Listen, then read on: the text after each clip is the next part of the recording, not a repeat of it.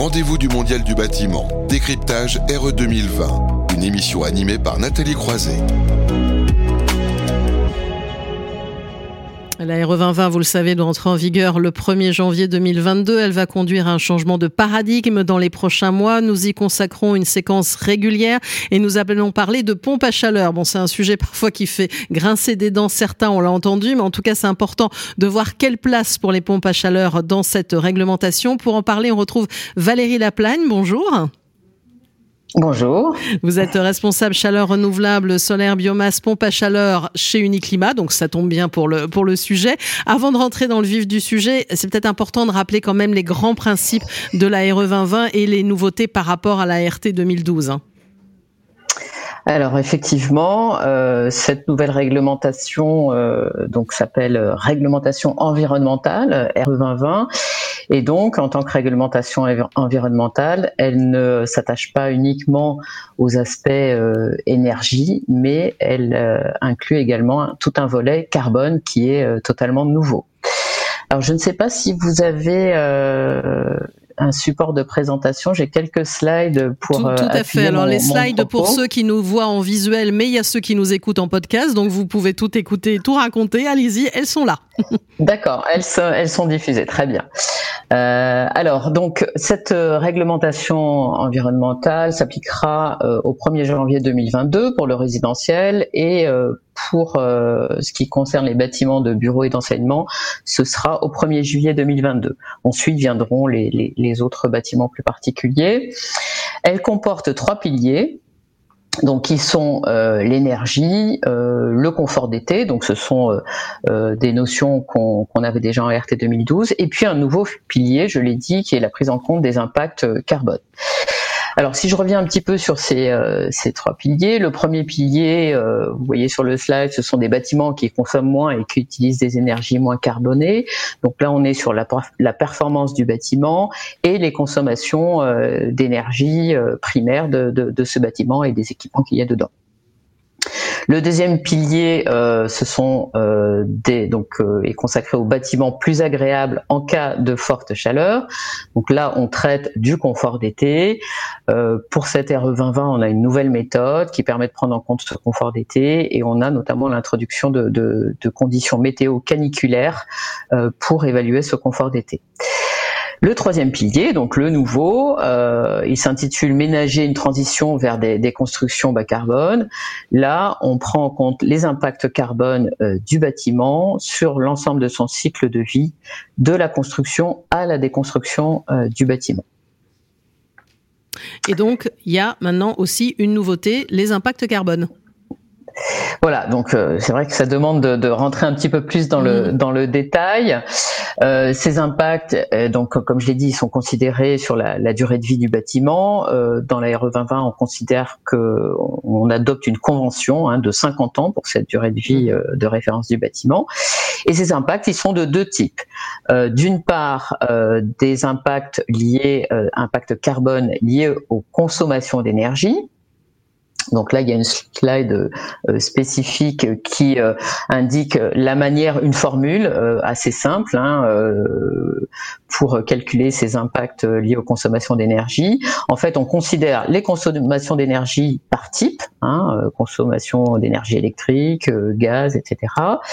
Et puis on les multiplie par un facteur d'émission ou on l'appelle aussi contenu carbone, qui est propre à chaque énergie. Donc ce facteur d'émission, il est en kilogrammes de CO2 par kilowattheure. On obtient donc, quand on somme euh, tous les vecteurs d'énergie euh, qu'il y a euh, dans le bâtiment, des kilos de CO2 par mètre carré. Et, euh, et, donc, ce qui est impactant, c'est bien sûr, euh, ce sont bien sûr les facteurs d'émission euh, par type d'énergie qui sont différents. Par exemple, on a le gaz qui qui émet 227 grammes de CO2 par kilowattheure, et l'électricité pour le chauffage qui va émettre 79 grammes de CO2 par kilowattheure. Donc, euh, on va voir qu'il va y avoir une différenciation euh, par cet impact euh, au niveau des types d'énergie.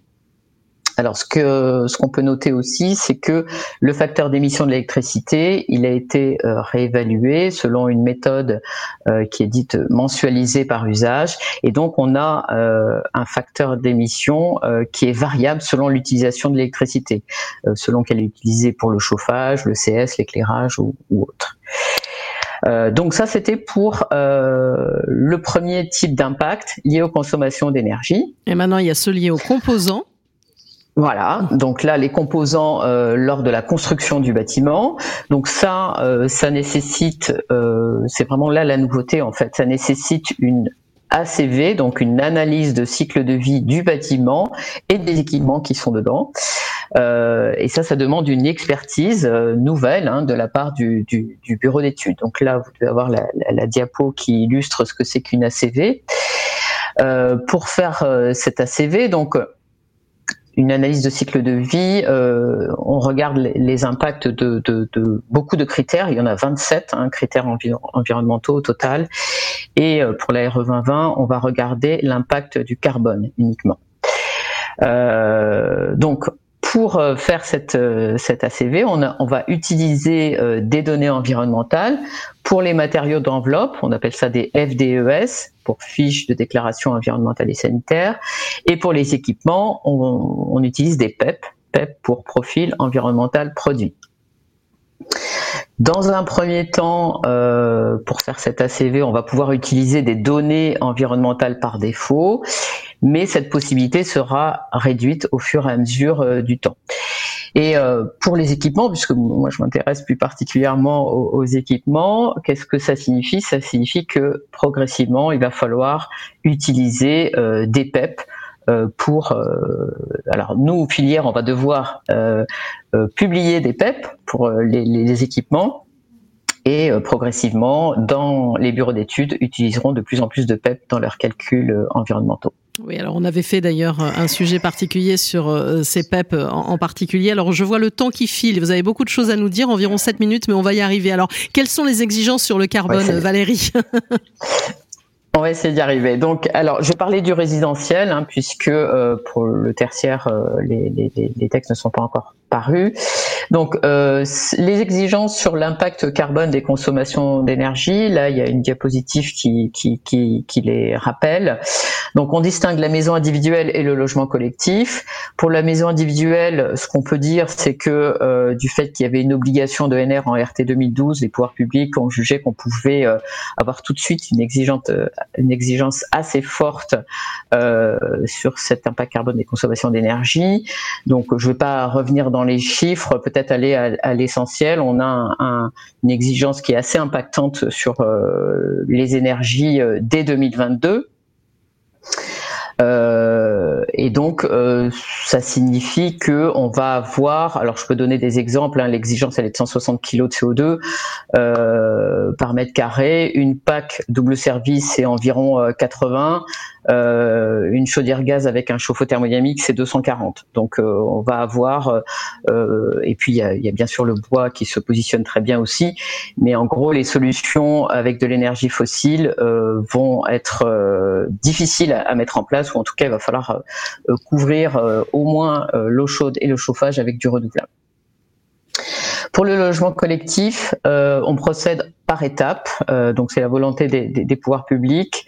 On a d'abord en 2022 une exigence à 560 kg par mètre carré, puis en 2025 260. Euh, là encore, je vais prendre des exemples avec un bâtiment euh, qui est conforme hein, au niveau de l'enveloppe. Une chaudière, des chaudières gaz individuelles, on est à un niveau de 400, donc ça passe en 2022, ça passe pas en 2025 une PAC double service collective, on est à environ 80, euh, donc euh, bah, ça passera largement en 2025. Donc pour euh, pour résumer sur cet impact, on n'a pas de renforcement, pas de changement en tout cas sur les équipements qu'on peut installer en logement collectif, qui sont majoritairement des, chaudières aujourd'hui euh, pas de changement en 2022, par contre un renforcement euh, en 2025 avec euh, des solutions qui devront, des équipements qui devront s'adapter.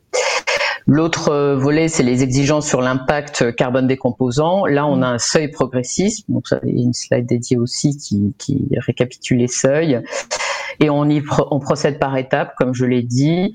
Euh, donc en étape 1, on a un seuil qu'on peut atteindre avec des données par défaut. En étape 2, qui est en 2025, on a un seuil atteignable avec un minimum de données spécifiques, c'est-à-dire qu'on demande d'avoir des données euh, réelles, quoi, de, de, PEP et FDES.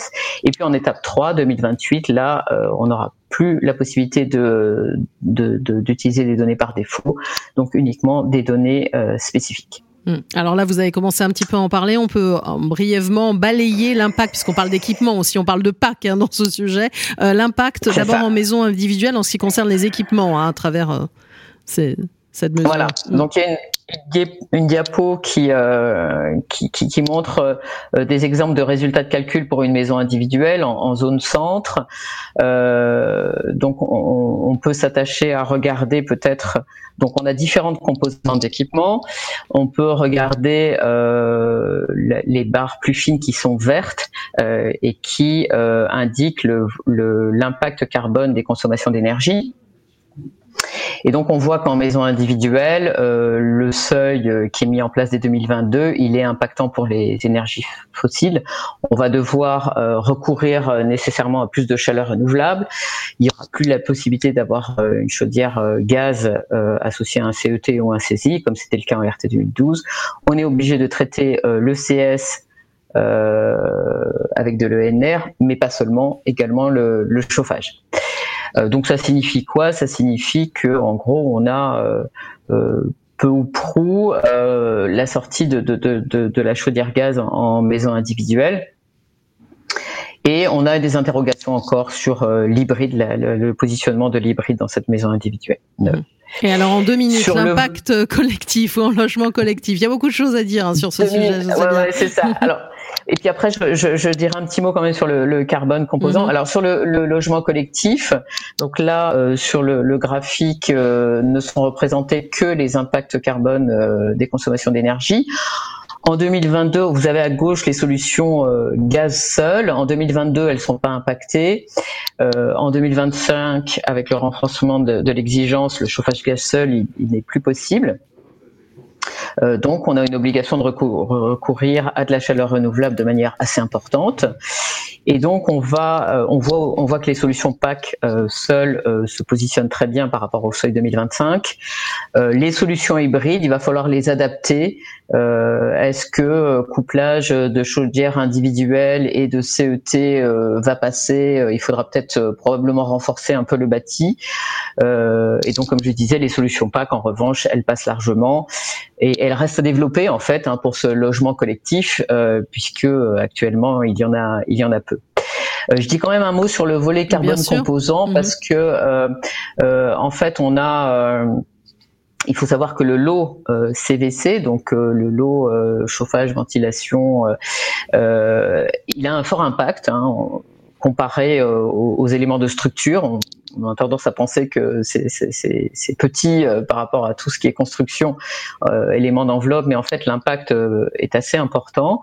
en maison individuelle, il peut être de même niveau que, que les lots fondation et superstructure, donc les deux réunis. Donc donc il faut, c'est important de travailler sur ce lot CVC. Euh, et, euh, et, pour les équipements thermodynamiques, puisque c'est le sujet du jour, euh, il faut savoir que l'impact des fluides frigorigènes, il est important. Donc ça signifie qu'on va avoir un recours progressif, mais probablement assez rapide, à des fluides frigorigènes à faible impact. Mmh. Voilà, finalement, on fait la boucle avec le sujet tout à l'heure. Donc, en résumé, la PAC, quand même, va avoir une place de choix. Hein alors oui, tout à fait. Ça, je pense que ça, on peut, on peut tous s'accorder euh, là-dessus. Une place de choix dans les futurs bâtiments neufs. En maison individuelle, bon, c'était déjà le cas. Le, la PAC est bien positionnée, mais ça le sera euh, encore plus avec la RE 2020. Et en logement collectif, à partir de 2025, euh, et eh ben des solutions PAC vont se développer. Alors, il en existe hein, des solutions PAC. Il y a, il y a, les PAC euh, géothermiques. Il existe des solutions PAC RO aussi euh, collectives, mais elles sont peu développées en logement collectif à ce jour. Et puis, il y aura aussi des adaptations de, de solutions qu'on trouve plus dans les bâtiments tertiaires, comme des DRV, des chillers. Donc adaptés pour le résidentiel, et probablement aussi des développements de, nouvelles solutions. Euh, euh, je pense par exemple au couplage euh, d'une boucle primaire tempérée sur laquelle on vient donc coupler des packs OO individuels par appartement. Ce genre de, solution va probablement se, développer en 2025 en logement collectif. Ben merci beaucoup à vous pour ce décryptage de la RE 2020. Valérie Laplagne, responsable chaleur renouvelable, solaire, biomasse, pompe à chaleur chez Uniclimat. On va marquer une nouvelle pause et dans un instant, ce sera la séquence métier. On va se demander comment innover pour construire demain avec un lancement officiel des trophées de l'innovation dans un instant. Les rendez-vous du Mondial du bâtiment. Décryptage RE 2020, une émission à retrouver et à réécouter sur le site de Bâti Radio.